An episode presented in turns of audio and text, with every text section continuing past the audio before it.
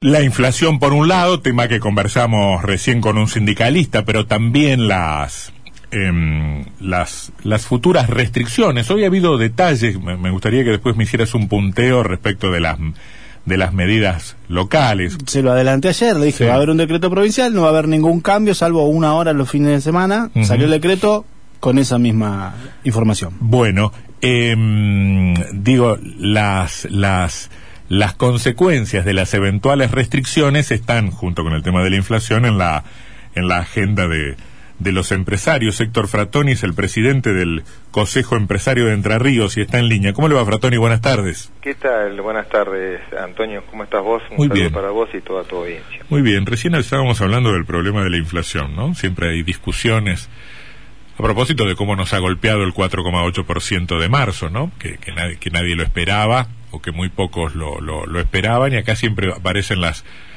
las discusiones respecto de si hay cuestiones macroestructurales, déficit fiscal, ese tipo de cosas, emisión monetaria, o hay que pensar en términos de, de- la puja distributiva. Recién un sindicalista nos hablaba de la responsabilidad de los empresarios, de los formadores de precios, este, de, de- de las empresas concentradas. Me gustaría su punto de vista desde la realidad entrerriana, naturalmente, ¿no?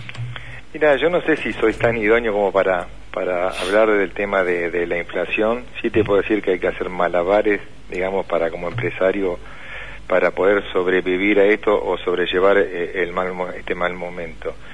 Eh, yo escuché atentamente y hay cosas que comparto y otras no tanto, pero justamente la pluralidad de voces es lo que nos da el, el crecimiento y bueno, podemos dialogar. Cuando hablaban que, que se decía que el, el sueldo es el, el generador de la inflación, Mm. no, de ninguna manera. Yo vuelvo a repetir, no soy economista, pero No, no, sí habla claro. es eh, la emisión, eh, puede ser eh, tranquilamente, es, es el, el- el- el- uno de los motores, digamos, de la inflación. Si nosotros tendríamos unos buenos salarios con un eh, con el circulante que, que sea el, el adecuado, también convengamos que en el momento que se está planteando, por ahí se sobrelimitó el tema de, de- de la ayuda que, que se les dio a- con las asignaciones a un montón de gente que la necesitaba. Yo no sé si es la forma de, de- entregarlo y eso sí que lo estamos eh, padeciendo por ahí con este 4,8, digamos, Mm. el tiempo, esto era medio, medio escrito. Claro. Pero después de decir de ahí que el sueldo, que el salario es el que, el que lleva la inflación, no. No, por claro. otro lado, para el Además, empresario, claro, eh, pero- tal vez me, me- me adelanté a lo que usted iba a decir. Para el, para el empresario vinculado al mercado interno, nada mejor que buenos salarios, ¿no? Pero ni hablar, de eso es demanda, digamos, poder adquisitivo, pero por eso, pero tenemos que tener una masa del circulante que esté acorde a, a, a lo que necesitamos justamente, no, no, no que esté, eh, eh, como es, eh, sobre demanda, sobre exigida, digamos, que tenga mucha, mucha, mucho circulante. Mm. Por otro lado, cuando hablamos del costo laboral, el costo laboral, el salario tiene, tiene varios compuestos, los aportes, toda esa, esa plata que tampoco le llega a- al Es Mm. un costo que tiene el empresario. Ahora, yo, que- yo- yo le, pre- yo le pregunto, a ver, me, Sí. me voy a poner de- del otro lado de la vereda. Desde hace, desde hace algún tiempo las tarifas están congeladas. Sí. Desde hace, bueno, un par de meses, no sé exactamente, desde hace algunas semanas, el dólar está planchado. Eh, los, los, los salarios no han aumentado. Digo, eh, ¿por qué un empresario en este contexto, con esos costos más o menos fijos, incrementa los precios? Yo te, te soy sincero, con los que nosotros tenemos eh, el contacto, que yo tengo eh, contacto asiduo, digamos, con el empresario acá, Mm. yo no te puedo hablar de las, de las grandes No, no, multinacionales. sí, por supuesto, sí, sí, yo, sí. yo estoy ligado a una gran a una, multinacional, una multinacional muy grande y nosotros no tenemos el aumento del 3, del 4, el 5% mensual. Estamos atados al dólar, dólar oficial Ah, que, bueno, no le, claro. que le cuesta que le cuesta eh, conseguir, que le está costando conseguir. Vos sabés eh, Sí, lo que están padeciendo todas las empresas. Bueno, ahora se, a todo esto se le acopló el problema de de, de los guicheros, digamos, de, de- de los puertos de las terminales 5 y todo, que están Ajá. cerradas, no se puede exportar, Sí. que es un gran dolor de cabeza. Mm. Eh, sí, con cifras, cifras diarias, Es- cifras diarias de pérdidas, increíble. En, en un punto, en un punto uno ahí se pregunta qué, qué falta de inteligencia colectiva, ¿no? Porque eh, si- si- sin ir en, en contra de las demandas de, de los trabajadores que tienen todo el derecho de, hacerlas, pero Yo digo, creo- no tengo duda que deben ser justas las demandas, no la conozco bien, sé que medianamente algo conozco el tema de la, terminación del contrato, que anticipadamente, pero no creo que, no, yo no estoy de acuerdo que esa sea la forma de, de- de trabajar. Me pueden decir del otro lado que si no se presiona así, Claro. eh, pero la pérdida, lo que pierde el país, y atrás dice, el, el empresario dice que pierde, claro, pero cuando yo, no es que estoy dependiendo al empresario, ah, después puede caer la, la, la del- la demanda del, del trabajo, digamos, Mm. puede, una empresa le puede ir mal, no justamente por esto, pero a todo un montón de cosas, ¿no? De, de variables que está teniendo el, el país, al empresario tampoco le está yendo muy bien. No, ¿Qué no. pasa? Yo digo, no hay empresario, no hay una empresa sin empleados, ¿no? Pero tampoco existe empleados sin empleadores. Tiene que ser algo justo. Hoy estaba escuchando también el tema de el intervencionismo. Ya la vivimos, la, es- esa receta ya se vio varias veces. ¿a qué, ¿Dio a qué- resultado? a qué ¿Dio- intervencionismo se refiere? eh, en cuanto a los precios, si el precio Ah. tiene que ser o no, el control de precios. Eh, por otro lado, yo- ¿No le gustan yo- los controles de precios? No, No. no, me gusta. ¿Sabe cuál es el control de precio? Es la no demanda, no comprarlo. Ah. Ese es el control de precio. Sí. Se habían enloquecido hace poquito con el tema de los materiales de construcción y que yo que no estoy de acuerdo por ahí, cosas que no están atadas a nada y aumentaban. Mm. Bajemos la demanda a ver qué pasa. ¿Se compra, no se compra? Bueno, eso pasó, Fratoni. Sebastián eso- pasó, bueno. subió 76% los, los aumentos, los materiales de construcción y el Sí. último mes se, ya se notó un freno en la cantidad de demanda. Bueno, Gustavo, esa es la forma que tenemos que ser. Y por otro lado, decir, bueno, ¿cómo se lo puede, cómo se lo puede corregir? Uno tiene que, que ver quién es el que eh, desmedidamente está incrementando los precios. Hay cosas que no están atadas a nada y sin embargo también se explota. Ahí se- eh, pero to- todos los empresarios no son iguales, ni todos los empleados son iguales. No, ¿eh? bueno, por eso eh, eh, yo, yo no, no creo que como herramienta central de política antiinflacionaria los controles de precios sirvan, pero como justamente usted dice, hay diferentes comportamientos, yo no veo de todo mal que, le- que el Estado eche una miradita sobre las cadenas de comercialización y sobre los formadores de precios. A- Antonio, ¿qué pasó? Cuando eh, se fijaron las, las tarifas, se frenaron las tarifas también, después no había luz, no había gas, empieza el desabastecimiento. No, no, Si hay alguien que lo obligan a trabajar, si hay alguien lo obligan a trabajar, a vender algo por debajo del costo, que la rentabilidad no Ah. sea la, la adecuada, lo más probable es que no se consiga. No, por supuesto, eso ya, ya es entrar en, en- en- en el disparate absoluto. Usted tiene, usted tiene razón cuando dice el intervencionismo fracasó. Lo que pasa es que en la Argentina ha fracasado casi todo. Ha fracasado cuando dejamos jugar los precios libremente, cuando no regulamos nada y también fracasa el Es como que fracasa todo en la Argentina, ¿no? Sí, ni, ni hablar, bueno, por eso, hoy estaba hablando, si no, no digo que estamos condenados al fracaso, pero si cuando hay algo que está tratando de, de- de moverse, o, o no lo frenamos por un lado, yo sé que políticamente es incorrecto, pero esto de, lo- de los puertos, es, es momento justamente ahora cuando necesitamos igual que se exporte, que ingresen divisas, que se, que se, que se mueva el motor de la economía, que las, la- las industrias eh, generen, es momento.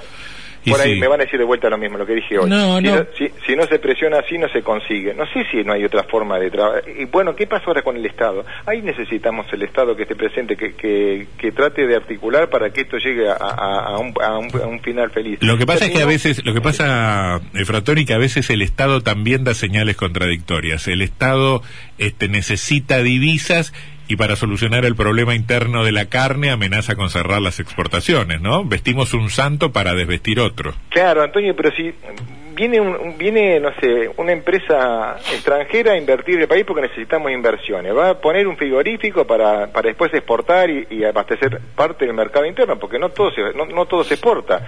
Y después a los 15 días, al mes o al año, a los dos años, le cambiamos las reglas de juego.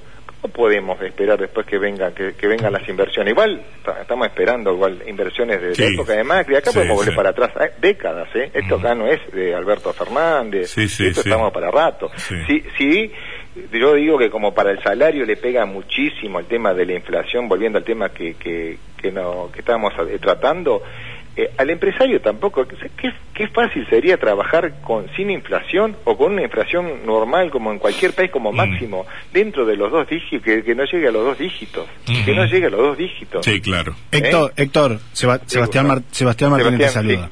Eh, te quería preguntar en relación a eso, ¿qué, ¿qué complica más al empresariado entrerriano, al nivel de empresarios que tenemos acá en la provincia de Entre Ríos? ¿La inflación o la presión impositiva?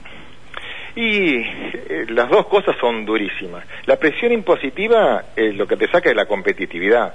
Eh, con el tema de la inflación, ¿qué pasa? Le va tirando igual a, la inflación también se ve porque está teñida bastante por la imprevisibilidad. Cuando vos no tenés para reponer, entonces el por si las dudas, ahí tenés la inflación. Cuando gente le pone el precio, porque ¿qué pasó con los materiales de construcción? Nadie te vendía porque no se conseguía, si se conseguía.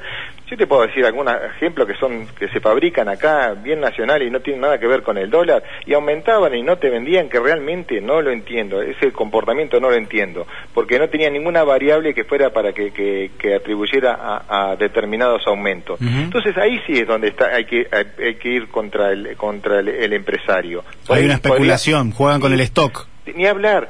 Pero si vos me decís qué joroba, eh, qué es lo que más le perjudica, la presión impositiva no te deja ser competitivo. Necesitamos algo distinto. Y cuando te digo de la presión impositiva, eh, hablemos desde la nación también. ¿eh? ¿eh? tenemos impuestos, sabemos que somos uno de los, uno de los países que, mayor presión impositiva tiene. Entonces, se hace muy difícil convivir y a esto de la presión agregarle la inflación, es muy difícil manejarse así. El empresario no lo está pasando bien y hay un montón de actividades que la están pasando mal. Van a decir que están llorando y qué sé yo. Hay empresas que están muy mal, no tienen el punto de equilibrio, porque no, algunas tienen para poder vender y no tienen el producto, porque hay desabastecimiento, está faltando, eh, las divisas no están, hay algunas cosas que no están entrando, y bueno, hay desabastecimiento, pero no por especulación, no está la mercadería no está la mercadería. En el caso particular nuestro, eh, en la parte automotriz están faltando repuestos.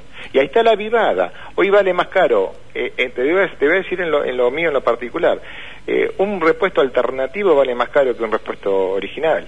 El repuesto original está basado el precio es con, dólar oficial. Es mucho más barato que un impuesto que un repuesto alternativo donde tendría que ser mucho más caro. Pero no se consigue el original. Claro. Ahí, ahí podemos ponerle el, tilde de la viveza. Pero no se, perdón, pero no se consigue el original porque es importado. Sí, claro, claro. Y no, y no, y no, hay divisas. Claro, no, se puede conseguir divisas, claro. No hay, divisas, están, están a la cola un montón de, productos con el tema de la liberación de la CIMI. Entiendo que no hay dólares, que hay que darle prioridad al, al sí, urgente. Sí, sí, sí, bueno, pero... pero... Sí, también es lo mismo que lo otro. Vestimos un santo para desvestir tal otro. Tal cual, mm. Antonio, tal cual. Pero acá, de vuelta, hay que estar mancomunado. Eh, de vuelta, no existe el empleado si no está el empresario, el empleador no existe. Y, es mutuo, el empleador también necesita del empleado. Nos necesitamos mutuamente. Lo que sí vuelvo a repetir, si la empresa cerró, la familia del, del empresario ese por ahí la va a pasar muy mal y qué sé yo, pero hay 50, 30, 20 o 100 que la pasan peor, 100 familias que la están pasando muy mal. Héctor, eh, sé que esta semana se, se, reunieron con, también con eh, titular de la Federación Económica de Entre Ríos para analizar la segunda ola y el impacto en la provincia. ¿Qué le parecieron las medidas de Bordet que fueron más tenues, si se quiere, que las que anunció Alberto sí, Fernández? Yo creo que, bueno, eh, no daba para tanto la presión. Yo creo que igual acá tampoco podemos tirarle todo a, a, la política en cuanto eh, el tema del encierro, del, problema de la pandemia. Hay mucha responsabilidad desde lo privado, desde el ciudadano de a pie, digamos, hay mucha responsabilidad. Yo creo que, bueno, tuvimos que pagar el precio que sabíamos que íbamos a pagar, la libertad que se tuvo, pseudo, digamos, la libertad en cuanto a lo que fue Semana Santa, lo estamos pagando, era el costo, no sé si es poco mucho, pero necesitamos poner, apelar a la responsabilidad del ciudadano para no llegar a, fase 1. Eh, eh, yo creo que tenemos que ser conscientes, y a veces me dice la juventud, la juventud, bueno, pero a veces atrás de la juventud también está el, padre del adolescente, está el padre que le tiene que hacer entender que determinadas cosas, si hay que ponerle eh, el hombro ahora, por tres meses no salir, achicarse algunas cosas, salir en determinados horarios, tratemos, no es que el virus no anda en determinado horario, ¿no? Pero la circulación hace libera más que porque por ahí de noche no hay accidentes, libera que, los hospitales estén las camas vacías. Tratemos de colaborar entre todos. Lo necesitamos todos esto que, que, se arregle y no llegar a por ahí como eh, piden, como le tocó al, a AMBA, eh, eh, el tema de las escuelas que no sean presenciales, duele muchísimo. Cuando vos hablas con profesionales y te cuentan de lo que eh, la cómo se perjudica a los chicos el tema de no salir, hasta el punto que hoy piden los chicos ir a la escuela. Sí. ¿Eh? Héctor, ¿y ustedes tuvieron contagios en las empresas? ¿Detectaron contagios entre el personal de las empresas? Nosotros ahora justamente hicimos, después de una reunión que tuvimos esta semana, y yo hice hacer un relevamiento, vamos a ver cómo Eh, no, no, no hubo. Esto salió de. No tengo el número ahora hecho, pero no, no tenemos eh, números. Es como dicen en todos lados: el contagio no está ni en la escuela ni en la empresa. Yo leí algún informe, leí algún informe en la prensa nacional que daba cuenta de alguna preocupación en algunos sectores económicos porque se habían, se habían incrementado y esto redundaba también en muchos pedidos de licencias en determinadas empresas, ¿no? Eh, no, yo hablé con empresas grandes de acá que son socias del Consejo Empresario y no era tanto, no, no era, no, no, era, la problemática no está ahí, inclusive haciendo bien cómo se hace eh, el protocolo que tienen cada uno. Yo te digo, por ejemplo, bueno, yo tuve un problema en Concordia y sí, lo tuve, estuve cerrada la empresa, pero fue en la primer fase, ¿no? Tuve cerrado como nueve días la, la, empresa, pero acá nunca, tuvimos un solo cierre, pero inclusive que fue el contacto estrecho de afuera, que se hizo, eh, dio positivo acá, uno en 14 meses, digamos, no tuvimos problemas, y la mayoría de las empresas no tuvieron el problema. También comentaban la agrícola, que tiene muchos empleados, mm. no tienen problemas, y eso que me contaban en el supermercado, que tienen...